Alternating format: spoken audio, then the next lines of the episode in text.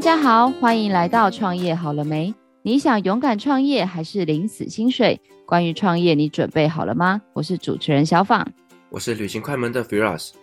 Firas，你知道最近就是刚过完年，然后非常的冷，然后呢，很多人都觉得自己缺乏能量。那我想问你哦，这个时候最适合的事情是什么？吃啊，当然是吃啊！天哪，怎么大家都是答案？好恐怖哦，一个爆肥的节奏。我跟你讲，就是缺乏能量，你就是吃就对了，然后不用管什么减肥，那个都是明天的事情。就减肥永远都是从明天开始这样子。没错。那我问你哦，就是台湾这么多好吃的东西啊，通常你都会吃什么啊？我都会吃什么？其实有些时候，像我们到一个新的地方去，可能你还是会去看一些网络评价啦，或者是说呃旅游书上面有人做了推荐等等的。那当然就是我们也会去看哪间店最多人排队。我觉得这是我选择美食的几个条件。那我跟你说，我们今天来宾啊，他的店，他的店，好啦，可以说他的店永远都是大排长龙。就是你知道吼，就是要吃就要在外面先等很多个小时，然后终于可以走进去这样子。哦，那要提前一个月做预约这样子，真的，所以就是一个梦幻的餐厅，你知道，而且又离我们很近。到底有多梦幻？那我来介绍我们今天来宾。我们今天来宾就是我们台北老爷大酒店的主厨林继正林主厨，欢迎主厨。哎、欸，你好，中华你好。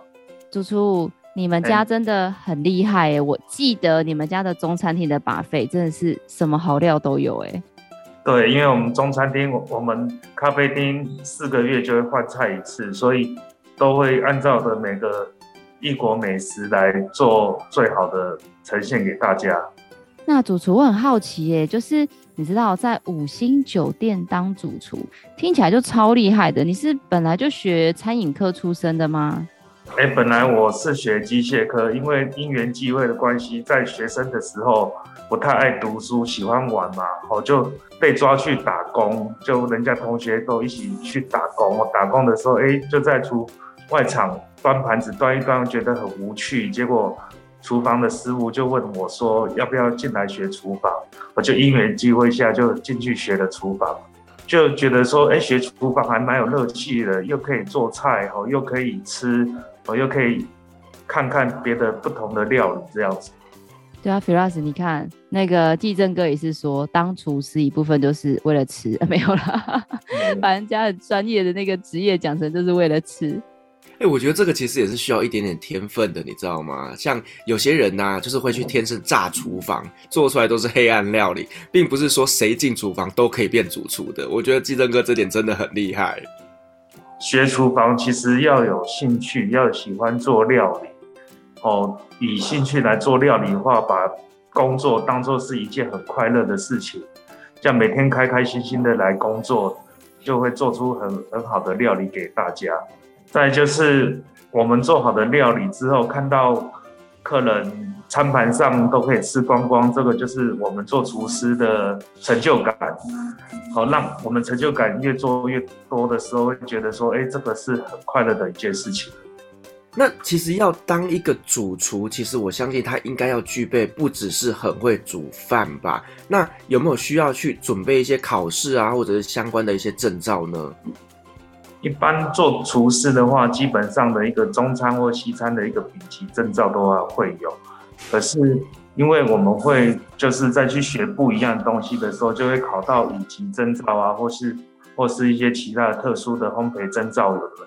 做厨房的话，料理是无国界的，可以用不同的元素搭，会擦出不一样的火花，让旧菜新的呈现的方式出来。所以证照是在饭店中是每个学徒啦，不管谁进来的最基本的一个门槛。要是没有证照的话，是没有办法进饭店。哎、欸，那刚才季正哥讲到一个进饭店，所以你这样子意思听起来，在饭店里面的厨师跟一般在我在路边的那种小店的厨师的要求是不太一样的吗？哎、欸，基本上不太一样，因为。饭店的厨师的话，我们的要求的卫生啊，还要做 HACCP 啦，跟食品管制的话，都是比一般小吃店的还严格。因为就如我们厨房来讲的话，我们厨房是一个很干净的地方，那个桌面上都是干干净净的，不能有任何的一个污点。再来就是说，因为我们饭店很讲究食品安全、食品中毒的地方，所以说每个食材出去的时候都要经过主厨或是副主厨的尝试过之后，才确定这一道菜是可以出去的，可以给客人吃的，我们才会把它端出来给客人。饭店的规矩要求会比较多，所以一般做饭店的师傅，他习惯做饭店的话，他就会觉得说。他去小吃厅或是餐厅，他的环境下他就不太会习惯，所以其实就是各种条件的一个不一样了。那我比较好奇，就是说，其实啊，很会煮饭的人很多，可是呢，到底是什么样的一个因缘机会下，让您有机会可以进到了老爷酒店里面去当一个主厨呢？这中间有没有发生一些什么样的故事呢？本身我在老爷酒店已经。进出两三次了，所以做学徒的时候是做中餐厅，我中餐厅做了一段时间之后，之后又去学了西餐，哦，西餐又各国的料理都去学，本身是做粤菜，因为每个粤菜的中餐的技巧，每个地方，譬如说有打火、砧板、炉头、扣炖、冷菜。每个地方的具备要做超过三年的时间，你才有办法了解一年四季的所有食材的运用，如何发挥到最大最好。因为我也是这样前前后后进了这么多次哈，我们的长官也蛮照顾我的，所以我就因缘际会下，长就是说，哎，再回来老爷酒店任职的时候，我就二话不说就回来继续任职。因为老爷酒店它是一个日式。日式的管理方式，所以在我们日本人总经理的带领之下，他是很有规矩的，也是比较严苛的环境下来做任何的一件事情。所以，我们我们每个人的心态跟我们老爷酒店就是会互助、互相帮忙，让我想要再回来这个地方。了解，那继正哥就是刚才有提到，就是说像你说在饭店里面各种的证照都需要，比如说刚刚有提到的丙级或者是乙级，还有这个烘焙，听起来的意思是五星酒店的厨师要会很多种不同的料理吗？哎，基本上的话是因为我们的客群比较不一样，因为有些常客或是一些达官贵人常常来我们这里吃饭，因为你。你常常一个礼拜来吃个三次，客人常客啊，这些都会吃腻。包括我们的外汇，都常常去总统府啦，各国的外交部去做一些外汇，所以请的客人有时候会重复，或主人家也会重复，所以我们都会去学习不一样的料理跟不一样的呈现方式，给人家看，觉得说，哎。旧菜也可以新做，新菜也可以擦跟旧菜擦出不一样的火花。在饭店做工作，就是说，哎，我们必须要各个料理都要去琢磨一点，好，哎，最基本的基本的一定要有这样子。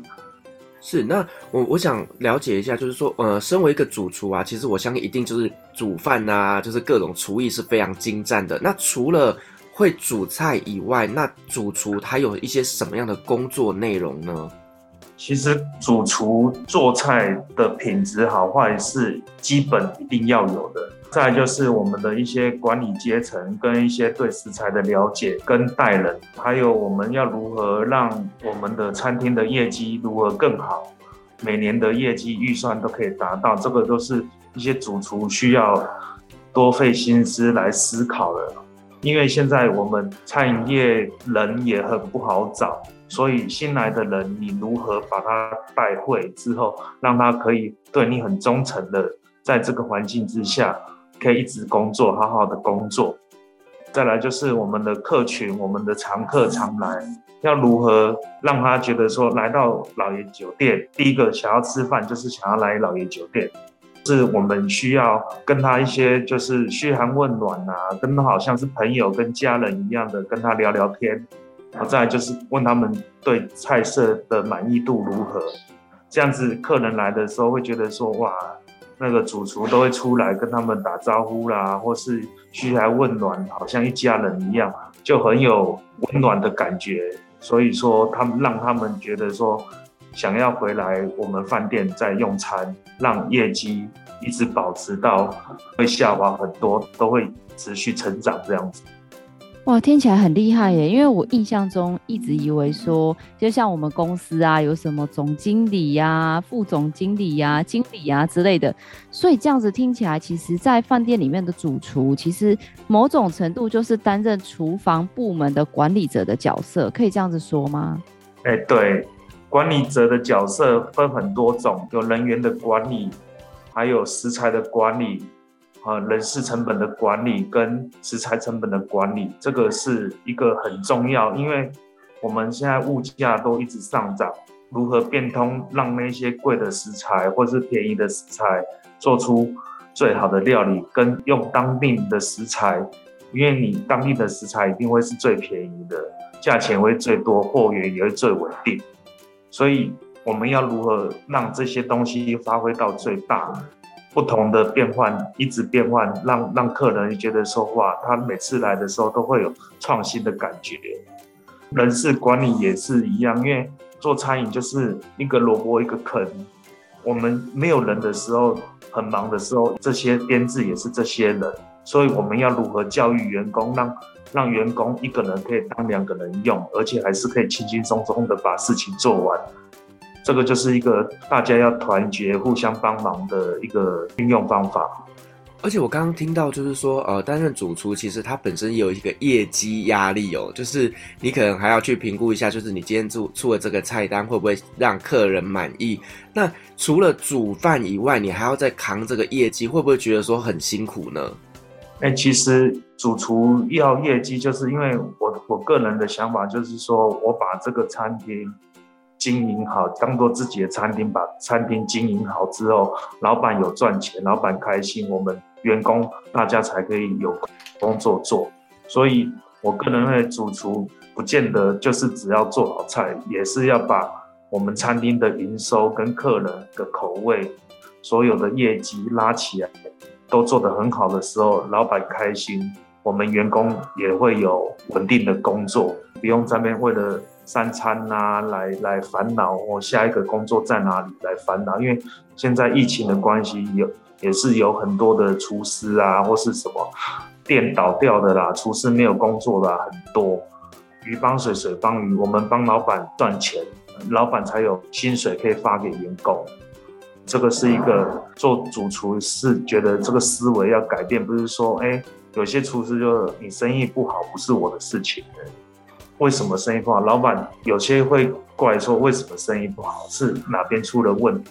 所以应该是要把问题找出来，你让生意好起来的时候，大家才有安稳的工作，还不用担心疫情。哇，疫情来的时候没有工作，这些人怎么办？所以说，主厨的压力是要给自己压力，才会有所成长。要是没有压力的话，你今天店收起来了，你主厨也是没有工作，也是一样的。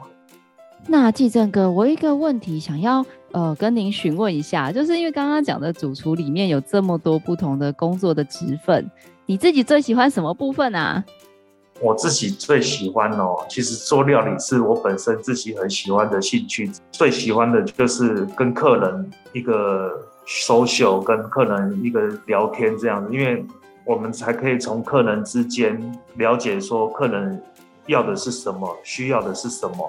我们的菜做得好不好，都可以从客人的聊天的方法中来询问到啊。我们菜诶，有些还是有进步的空间呐、啊，或是说我们做得很好了啊。我们这边让人家觉得很温暖。我还是比较喜欢说，诶，可以跟客人多多的聊聊，让可以让厨房啊或是餐厅更好这样子。李老师，我跟你说，地震哥的东西真的很好吃。我们家不是有那个酸白菜吗？对。那个继正哥帮我拿去做了一个超级厉害的五星酒店版酸菜白肉锅。哇塞，哎、欸，这是很好的结合哎。就跟你说，就是老爷酒店是梦幻料理来着。真的，但我觉得你们家的酸白菜真的也是顶级食材。对，他们酸白菜是自然发酵，是蛮好的东西啊，吃了其实可以帮助消化。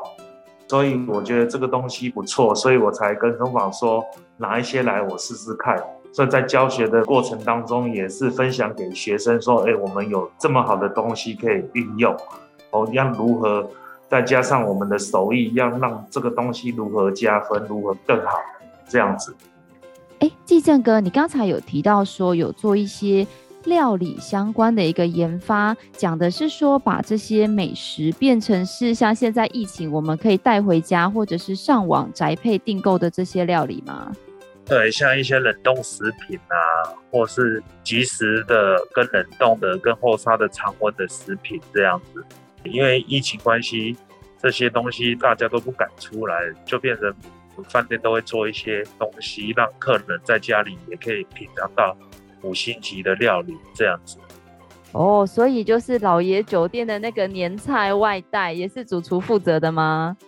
我们就是很团结，我们会开会来讨论这些东西是哪些是客人想要的，所以我们都会有三四个主厨专门开设这个年菜的菜色。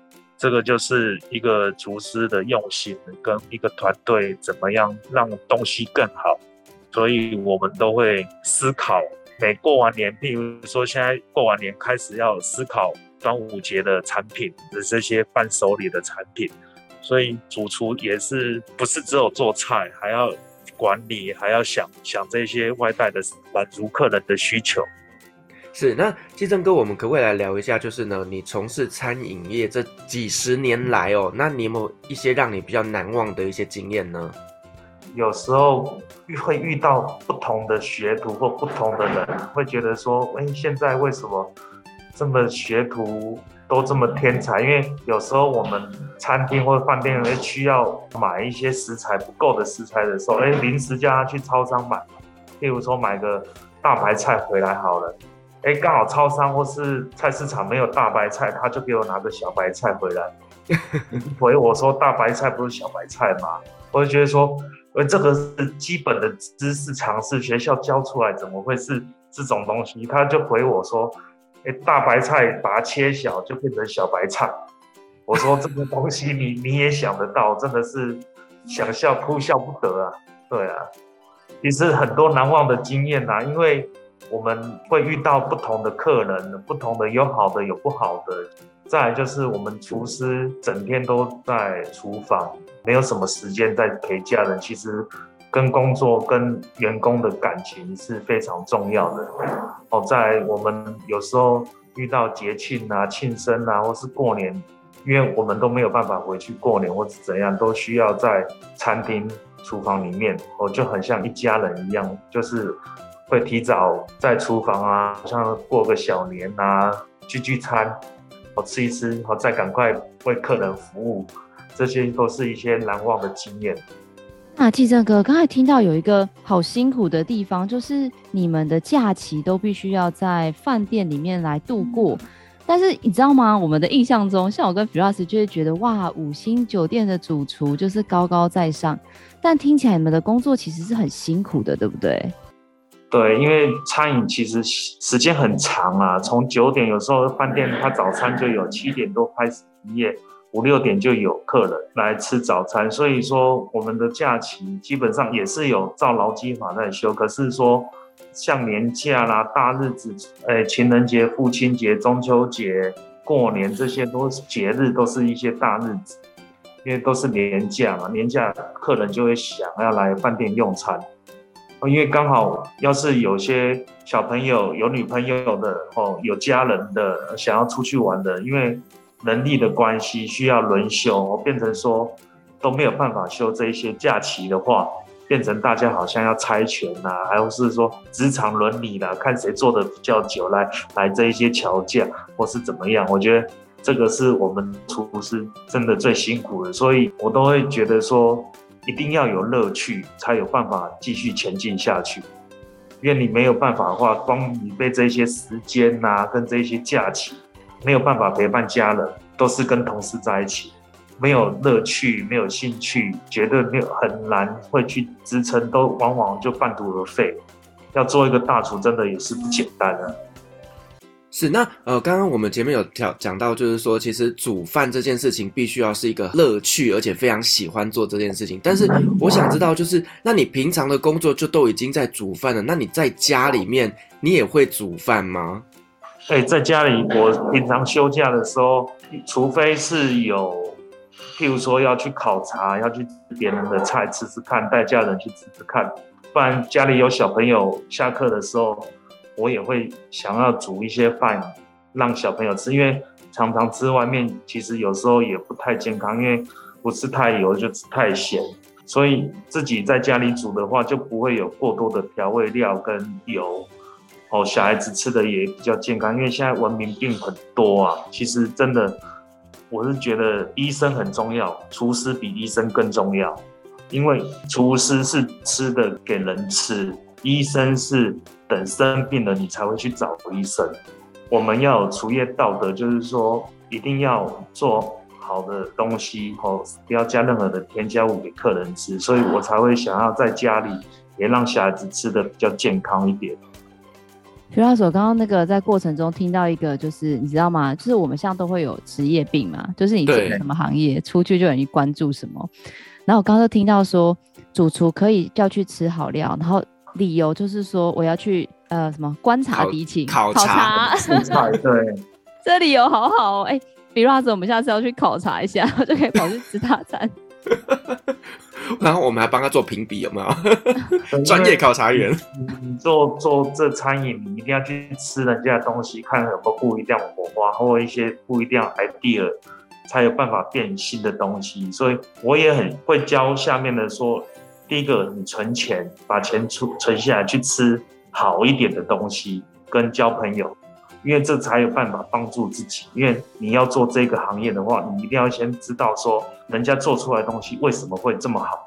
所以我们一定要去吃好的东西，好的东西回来才知道说啊，你要有好的食材，你还有料理料理的好的方法，才可以让这个食材发挥到最大的极限。哇，这个真的是把自己享用美食非常非常的合理化。哎，那其实我想呃问一下一个问题，就是说，其实呢，我自己本身呢，就是因为我们自己是靠讲话的，所以我到哪里都会一直讲话，这个就是我的职业病。那身为厨师啊，那有没有什么对你来说是一个造成你的困扰的职业病呢？哦，我们职业病就是每次公司派出去考察的时候，哦，一天吃下来可能要吃八餐。一天真的吃到最后，走回饭店的时候都不知道怎么走回去了。真吃到每个肚子都真的撑得要死啊！所以，因为我们出去考察，有时候会去澳门、新加坡、日本，回来的时候就会有新的东西出来，所以我们都会想去试。很难得来到了那些地方，我就会去去试看看。试每每家好的饭店或餐厅都想要去给他吃。我每次出去吃的时候，因为你要人多才会点的多嘛，你人少很难点，所以我们都人多出去的时候都会点到哇，大家一餐吃下来，每个肚子都很撑啊，所以这个真的是 也是很烦恼，没吃完回来还要减肥。那我有点好奇，因为像最近要吹起一股那个主厨风，就是常常会说，哎、这一家米其林几星这样的餐厅，那很多人就会想要追寻这种所谓米其林餐厅的索引。那在业界里面，像你们做厨师，你们会特别想要去类似这样子的餐厅工作，或者是其实并没有必要盲目的去追求这种所谓的名店吗？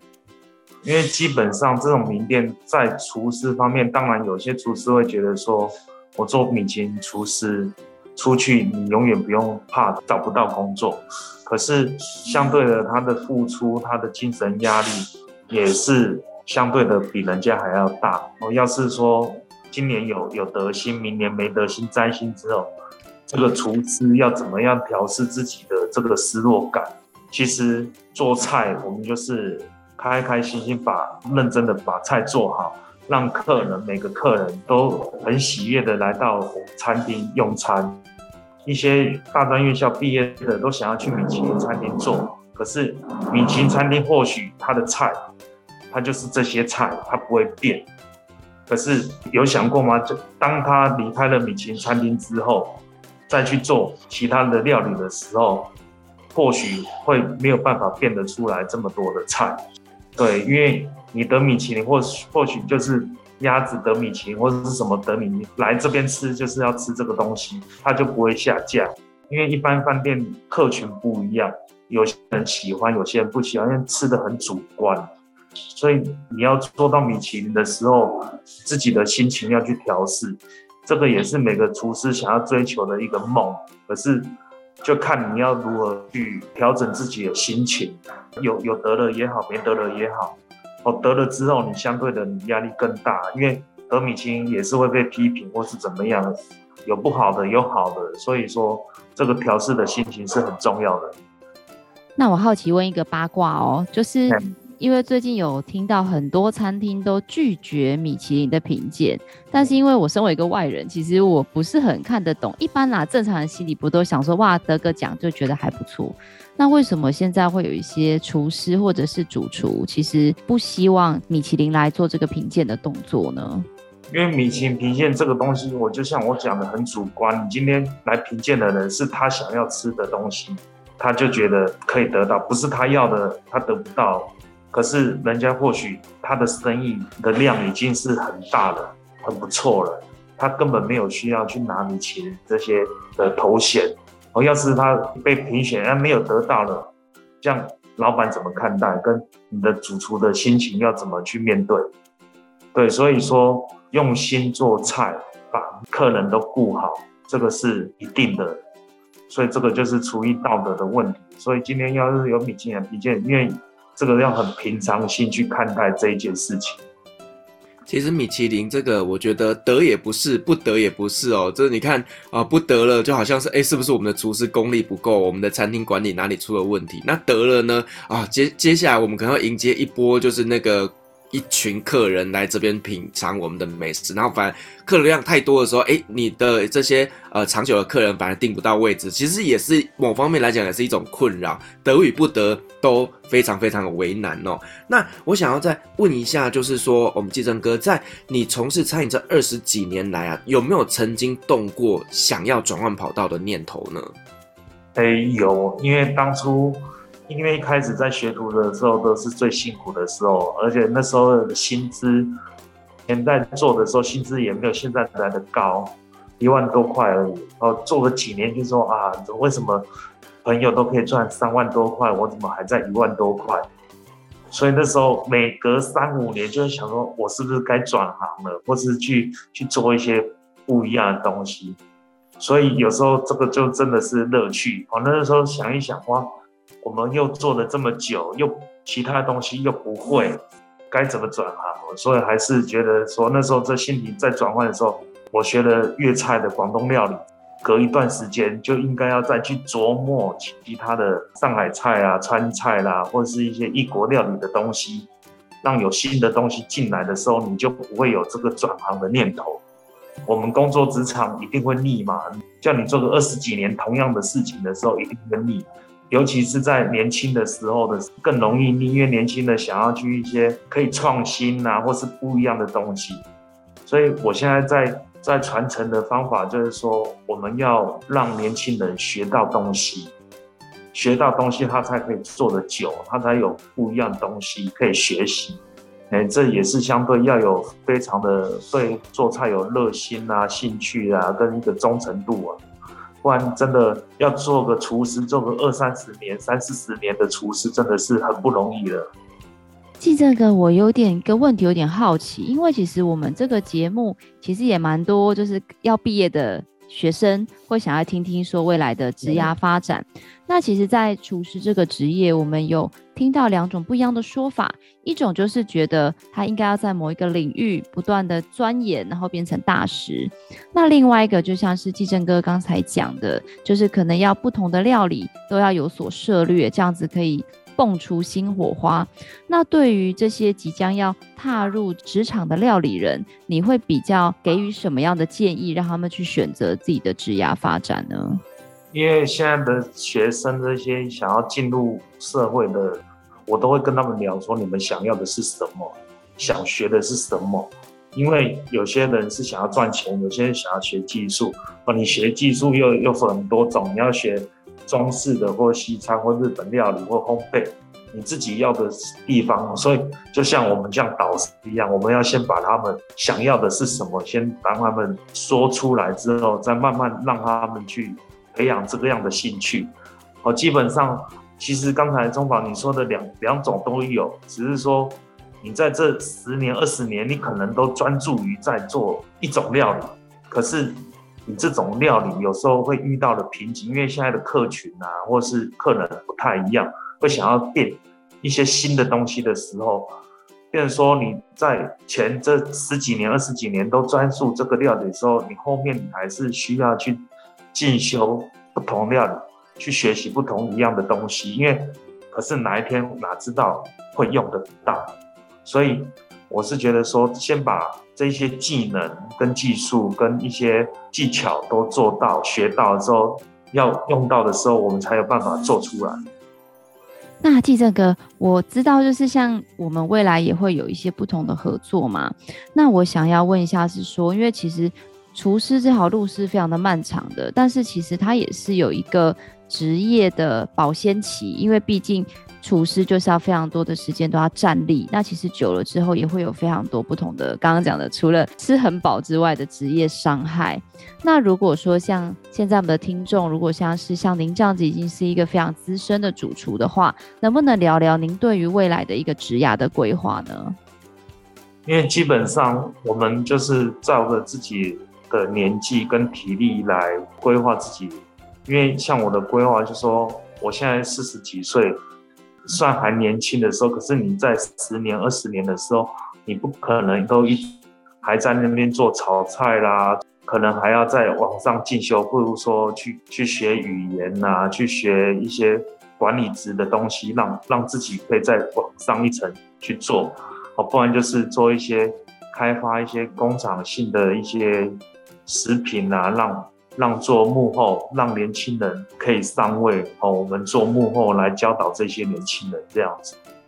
其实这个行业哦，就是喜欢，我是觉得喜欢这个行业的人可以很热衷，因为第一，他一定存得到钱，除非你有不好的恶习。像以前我们跟一些老师在做的时候，都很多有不好的恶习啊，喝酒啊，吃喝嫖赌。可是我觉得说，你要跨入这个行业。你这些东西你都不要去碰，我在你一定存得到钱，因为你整天都是在公司吃公司用公司，所以根本花不到钱。只有休假的时候，因为往往有时候休假就是在家里休息，除非你还有出去吃饭，也花不掉什么钱。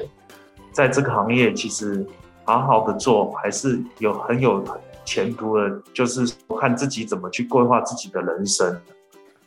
好，那技正哥，那我们在节目的尾声，可不可以稍微跟我们介绍一下，就是老爷酒店它有什么样的特色？那以及呢，有什么东西是你们觉得很骄傲的，想要跟我们听众来做分享的？来老爷酒店用餐的客人都觉得说，我们的餐点，我们中餐厅的点心跟一些菜色都相当的稳定，都有一定的水准。哦，点心也很好吃，又不贵。哦，再来就是我们烘焙坊蛋糕啦，点一点面包。也是大家很热门的哦，有一些公司的伴手礼啦什么的，也是都会找我们饭店的的用餐哦。再就是我们日本料理厅，我们日本料理厅就是一些很多达官贵人想要在那边聊天，有包厢吃一些比较高档的日本料理，可以在那边用餐啊，讲事情啊，讲工作或是什么。好像一般我在我们这个咖啡厅，客人他就三四个月的时候就会品尝不一样的季节的料理，异国料理有泰式，有个东南亚，有韩国，有印度，还有中式的料跟日本料理，所以这个就是大家比较大众化的东西。我们饭店不大，可是觉得说客人的回馈就是说，你们饭店不大，可是你们很温馨，服务也都很不错，很好。每个员工都很有笑容，好像说来这边工作，好像都是很开心的，都会笑。一般我们饭店的员工，很多资深的员工都可以做到退休啦，或退休他还会回来，有时候还会继续服务，因为现在餐饮业很缺人。我退休了，有时候还会回来服务，来 PT 啦，来打工这样子，都很有人情味。Firas，我跟你说，上次那个继正哥推荐我一个他们一楼的蛋糕，超好吃的。那你怎么没有带我一起去吃？下次来的话，我再请你吃。谢谢继正哥。那 Firas，你有没有觉得我们应该要安排时间去老爷一趟？对，我们需要去考察一下。对对，很欢迎，很欢迎你们过来用餐啊。你下次的粉丝见面会就可以说我们品尝各国异国料理，旅行快门一秒带你飞到世界各地，可以跟那个肉 PK，没有问题。那我们今天非常谢谢我们老爷酒店的林主厨来分享他关于在餐饮界二十年的一个经验。包含了我们的一般餐厅跟我们的五星酒店，不管在管理上或者是在整个的职涯的培训上，都有非常大的一个不同。也希望很多的料理人，不管你是刚出社会，或者是已经在这个职业上有一段的一个时间，都能够对你的这个在料理上的一些想法有很多不同的一个火花。如果呢，你想要到我们酒店来用餐，都可以随时来预约。酒店这边呢，都有各式样不同料理的一个餐点。如果你想要联系我们的林主厨做更多异业合作的咨询的话，我们也会把主厨的联系方式留在下方的一个资讯栏。如果你喜欢我们的节目，也别忘了给我们五星好评加分享哦。创业好了没？我们下次见喽，拜拜，拜拜，拜拜。